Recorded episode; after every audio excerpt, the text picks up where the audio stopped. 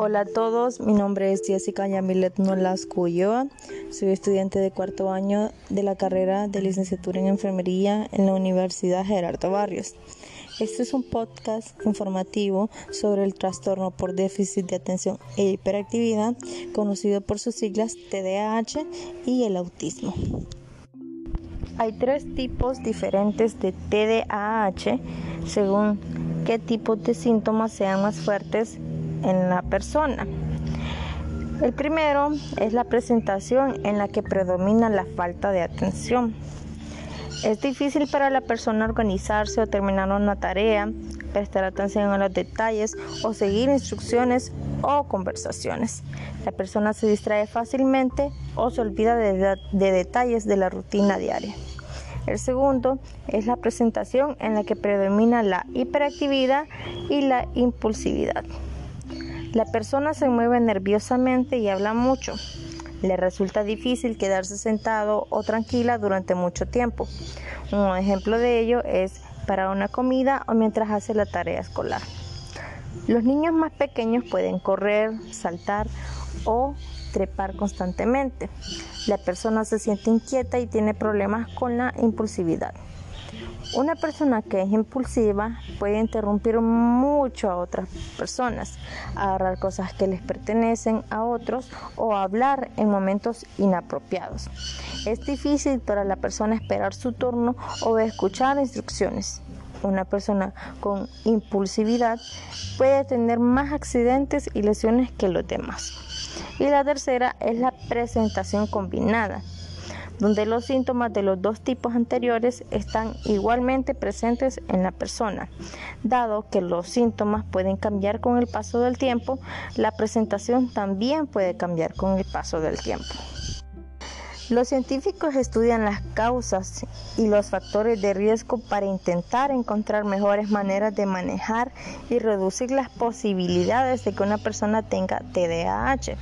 Se desconocen las causas y los factores del riesgo del TDAH, pero investigaciones actuales muestran que la genética tiene un papel importante.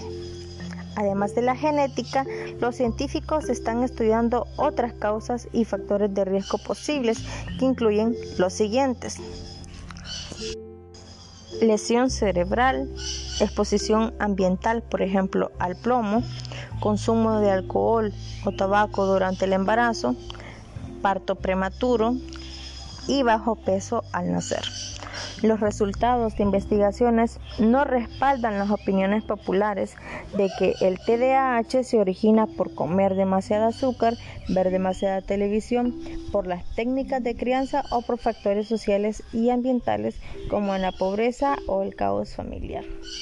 Por supuesto, muchas cosas incluidas como estas podrían empeorar los síntomas, especialmente en ciertas personas, pero no hay suficientes datos de peso como para concluir que son las causas principales del TDAH.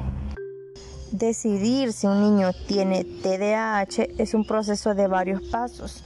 No hay un único examen para diagnosticar el TDAH y muchos otros problemas como la ansiedad, la depresión y ciertos tipos de trastornos del aprendizaje pueden presentar síntomas similares. Un paso del proceso implica realizar un examen médico que incluye pruebas auditivas y de la visión. Para descartar otros problemas con síntomas similares a los del TDAH, otra parte del proceso puede incluir completar una lista de verificación para calificar los síntomas del TDAH y recolectar los antecedentes del niño por parte de los padres, maestros y a veces del propio niño. En la mayoría de los casos, el TDAH se trata mejor utilizando una combinación de terapia conductual y medicamentos.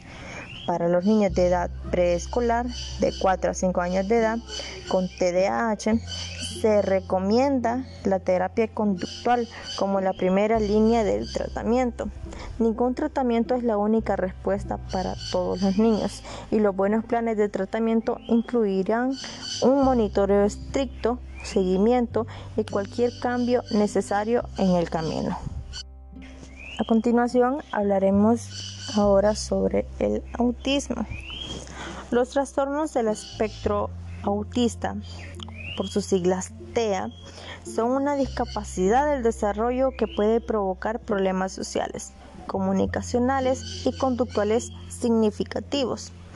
A menudo no hay indicios en el aspecto de las personas con TEA que los diferencien de otras personas, pero es posible que quienes tienen un TEA se comuniquen, interactúen, se comporten y aprendan de maneras distintas a otras personas.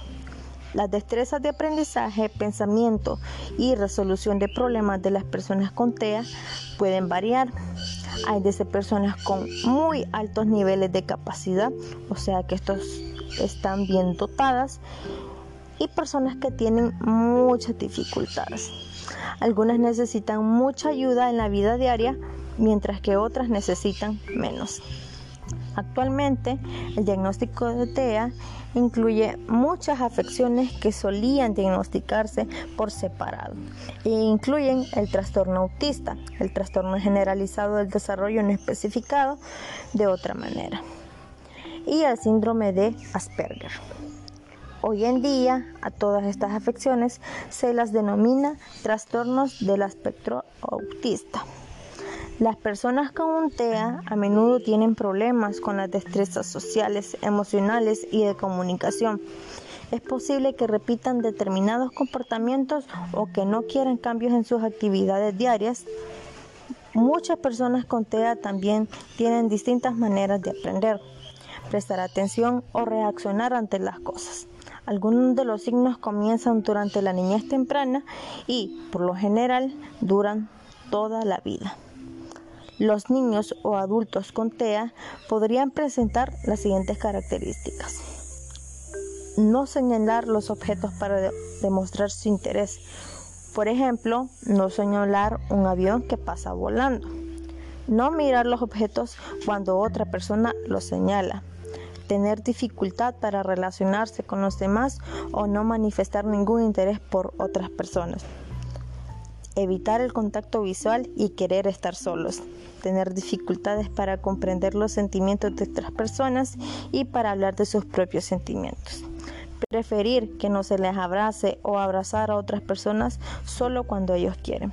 Parecer no estar conscientes cuando otras personas les hablan, pero responder a otros sonidos estar muy interesados en las personas, pero no saber cómo hablar, jugar ni relacionarse con ellas, repetir o imitar palabras o frases que se les dicen, o bien repetir palabras o frases en lugar del lenguaje normal.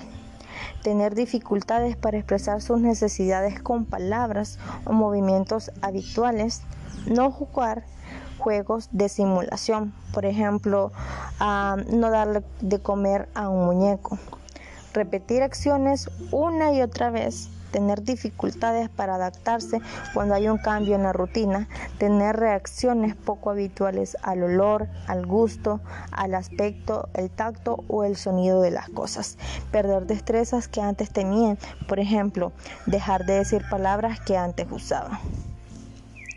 El diagnóstico de los TEA pueden ser difíciles de hacer debido a que no existen pruebas médicas como un análisis de sangre para diagnosticarlos. Para llegar a un diagnóstico, los médicos observan el comportamiento y el desarrollo del niño. A veces los TEA pueden detectarse a los 18 meses de edad o incluso antes.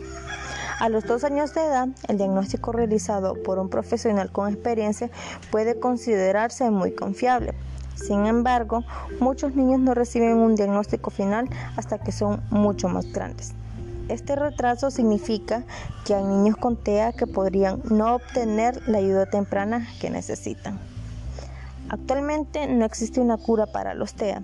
Sin embargo, las investigaciones muestran que los servicios de tratamiento de intervención temprana pueden mejorar el desarrollo de estos niños. Los servicios de intervención temprana ayudan a los niños desde el nacimiento hasta los 3 años de edad a aprender destrezas importantes. Estos servicios pueden incluir terapia para ayudar al niño a hablar, caminar e interactuar con los demás. Por lo tanto, es importante hablar con el médico de su hijo antes lo antes posible si se piensa que su hijo tiene un TEA u otro problema de desarrollo. No se conocen todas las causas de los TEA. Sin embargo, hemos aprendido probablemente eh, que probablemente no se conocen todas las causas de los TEA. Sin embargo, hemos aprendido que probablemente muchas causas para múltiples tipos de TEA puede haber muchos factores distintos que hagan que un niño tenga más probabilidades de tener un TEA, incluidos los factores ambientales, biológicos y genéticos.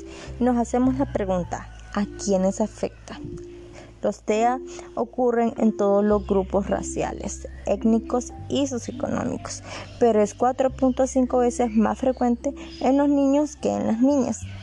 Las investigaciones muestran que los servicios de intervención temprana pueden mejorar considerablemente el desarrollo del niño a fin de asegurarse de que su hijo alcance su máximo potencial. Es muy importante obtener ayuda para los TEA lo más pronto posible. Muchas gracias.